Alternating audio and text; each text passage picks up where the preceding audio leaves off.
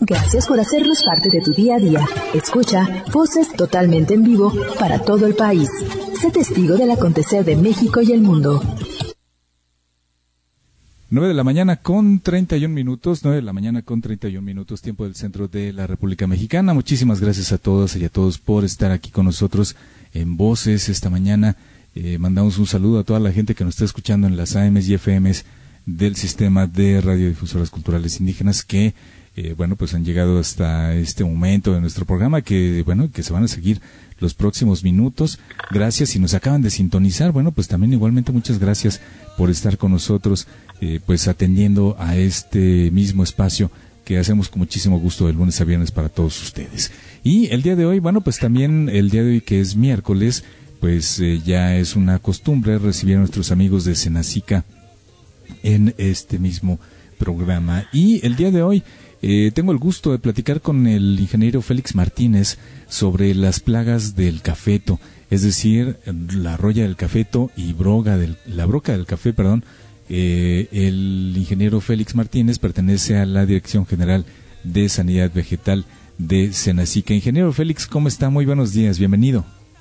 ¿Qué tal Rubén? Muy buenos días. Pues muchas gracias por el espacio y eh, para hablar un poquito de Plagas del Cafeto, que es un proyecto fitosanitario que opera el Servicio Nacional de Sanidad, Inocuidad y Calidad Agroalimentaria.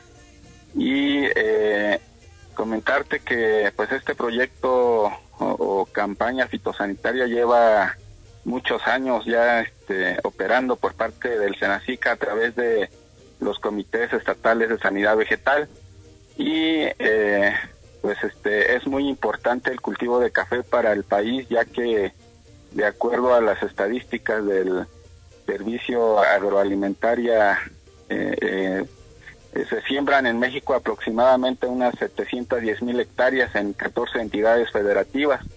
Y pues de este cultivo dependen directamente este un poquito más de 500 mil productores.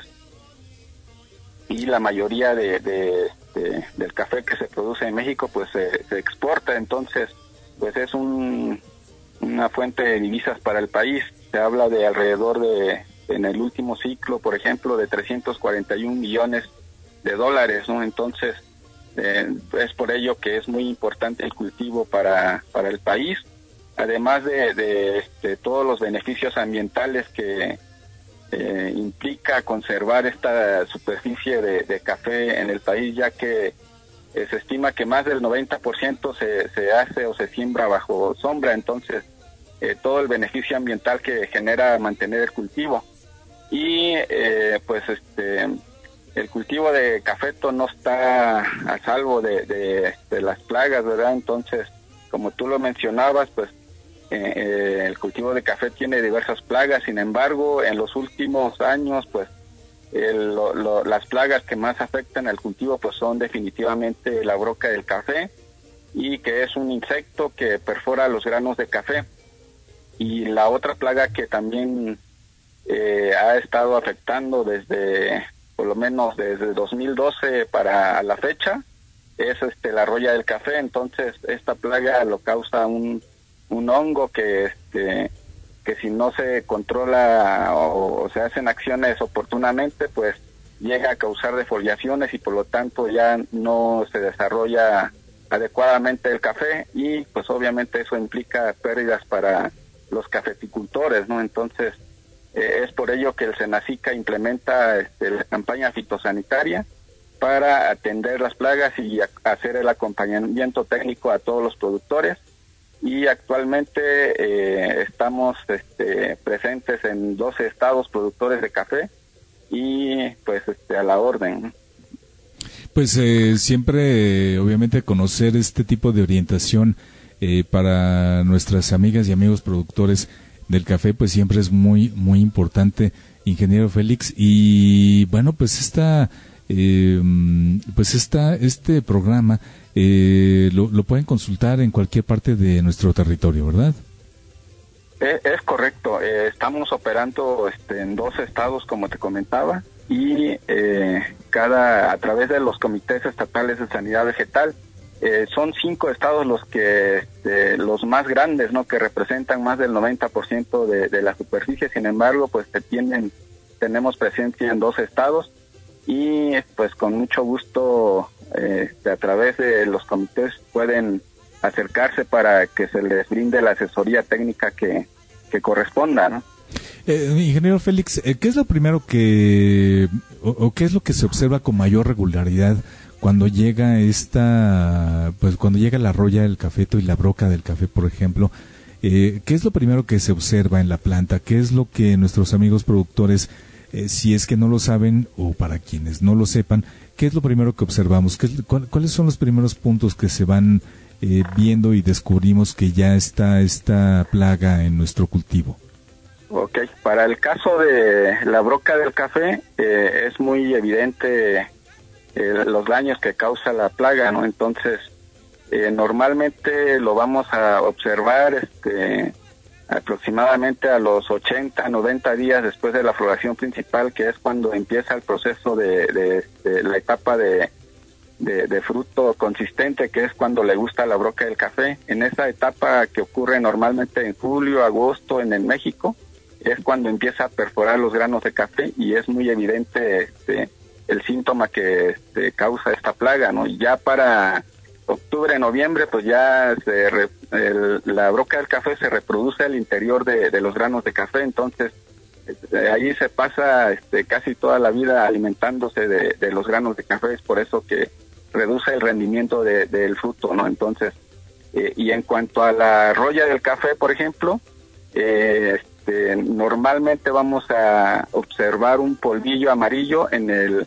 en vez de la hoja, entonces eh, eso este, eh, son los síntomas típicos de, de, la roya, ¿no? Este, es un polvillo amarillo que observa uno que es el hongo de, que causa los daños a, las hojas del cafeto. Y aclararte que este para el caso de roya, por ejemplo, en, estos meses está terminan, terminando el ciclo este, biológico de la enfermedad, ¿no? Entonces, sin embargo, este, una vez que empiecen las primeras lluvias, empieza nuevamente el ciclo, eh, que es en abril, mayo, más o menos, este, ya en mayo, por ejemplo, empieza el ciclo nuevamente. El productor no lo ve eh, en estos meses porque ahí está la, la enfermedad, ya se está desarrollando. Sin embargo, cuando se hacen acciones, pues se detiene este, la esporulación ya no sigue la, enfermedad. Entonces, esos son los síntomas típicos este, para el caso de, estas plagas, ¿no? Sí, pues eh, eh, precisamente lo que le iba yo a preguntar, que bueno, más o menos eh, si hay alguna temporada. Entonces, digamos que estamos prácticamente en el, pues apenas poco antes de que empiece esta, esta temporada. Me imagino que es particularmente por esto, por lo que se recomienda que se empiecen a prevenir eh, estas situaciones, ¿no? la situación de la roya del cafeto. Es correcto. Eh, de hecho, en este mes, en algunas zonas este, de México, ya este, empezamos o deberíamos empezar a hacer acciones preventivas. No importa que no veamos la roya en las hojas, ¿no? Entonces, empezamos a este, hacer acciones preventivas precisamente para evitar daños ya en cuando llegue octubre, noviembre, que es cuando normalmente este, eh, queremos resolver el problema, sin embargo ya si aplicamos este, algún tipo de, medida ya para esas fechas, lo que estamos provocando o lo que pudiéramos este, hacer es acelerar la defoliación de los cafetales porque ya esta fecha ya está muy dañado. Entonces, en realidad, en estas fechas es cuando deberíamos de hacer este, acciones preventivas y antes del periodo de lluvia también continuar ya para cuando llegue octubre, noviembre, eh, va a haber roya, sin embargo, los niveles de severidad van a ser muy bajos. Y para el caso de broca del café, por ejemplo, la acción principal que este, deberíamos estar haciendo en esta época es este, colocar trampas para capturar la mayor parte de, las brocas que estén volando, ¿no? Entonces, el trampeo es un método muy eficaz para capturar y bajar las poblaciones de, de broca Asimismo, también este, una actividad muy importante y que está en las manos de, los productores es este, hacer este, recolectar todos los frutos que hayan quedado después de la cosecha para evitar este o disminuir el alimento disponible para la broca. Entonces, son actividades que nos van a permitir que este, en el corto plazo disminuir los niveles eh, o la densidad poblacional de, de, las plagas, no tanto de broca como de roya. Entonces, en el primer trimestre del año eh, se recomienda empezar a hacer el trampeo y continuar hasta junio, julio. Y ya para este, la roya del café, en el segundo semestre del año es cuando se hacen la mayoría de las actividades. Pues muy importante conocer los tiempos a través de los cuales eh, se puede o se debe de aplicar todas estas medidas para la prevención y pues obviamente para el cuidado de la planta del café. Ingeniero, ¿le gustaría eh, pues agregar algo más? Sí, por supuesto, eh, pues invitar a todos los productores a, hacer las notificaciones de cualquier sospecha de plagas y enfermedades en sus cultivos. En este caso estamos hablando del cafeto, pero cualquier este, sospecha que tengan, pues lo pueden hacer eh, a través de, este, del correo alerta.fitosanitaria@senacica.gov.mx y también este al teléfono 800 987 7879 que opera las 24 horas, ¿no? Así asimismo también este eh, invitarlos a que consulten la página del Senacica que es este www.gov.mx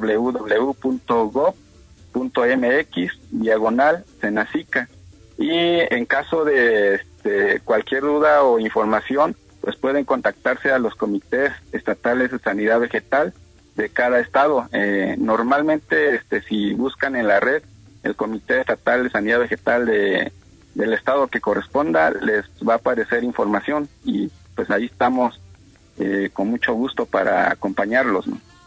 Muy bien. Pues ingeniero, queremos agradecerle esta, pues estos minutos eh, que nos ha dedicado esta mañana para conocer más acerca de la plaga del cafeto, la roya del cafeto y la broca del café, que bueno, pues eh, como ya nos mencionaba, pues estamos a muy buen tiempo, por un lado, por el comienzo de las lluvias, previniendo para todo lo que tendría que venir en los próximos meses, y bueno, por la parte de la broca del café, bueno, pues también cómo prevenir esta otra plaga que también se da en la planta del café en nuestro país. Ingeniero Félix, le agradecemos mucho de verdad que haya estado con nosotros y lo esperamos por aquí próximamente para que sigamos hablando acerca de esta de esta misma plaga. Muchas gracias. Con mucho con mucho gusto, Rubén. Muchas gracias por el espacio y que estén muy bien. Buen día. Gracias, buen día. Escuchamos al ingeniero Félix Martínez Salazar él es, eh, pertenece a la Dirección General de Sanidad Vegetal del Senacica y bueno, pues el día de hoy nos dio orientación acerca de eh, pues la roya del cafeto y la broca del café, que bueno, pues son estos padecimientos que tiene eh, la misma planta y que de los cuales ya nos dio la orientación que tiene que irse previniendo ya desde este mes que empiezan las lluvias y sobre todo pues para evitar que esto le caiga a la producción a nuestros amigos que eh, pues eh, que se dedican a esto de la producción del café. Vamos a hacer una, una pausa. Regreso con todos ustedes en un momento más a voces. Estamos transmitiendo en vivo desde la Ciudad de México nuestro nuestro programa, nuestro espacio en vivo. Regresamos en un par de minutos. Gracias por hacernos parte de tu día a día.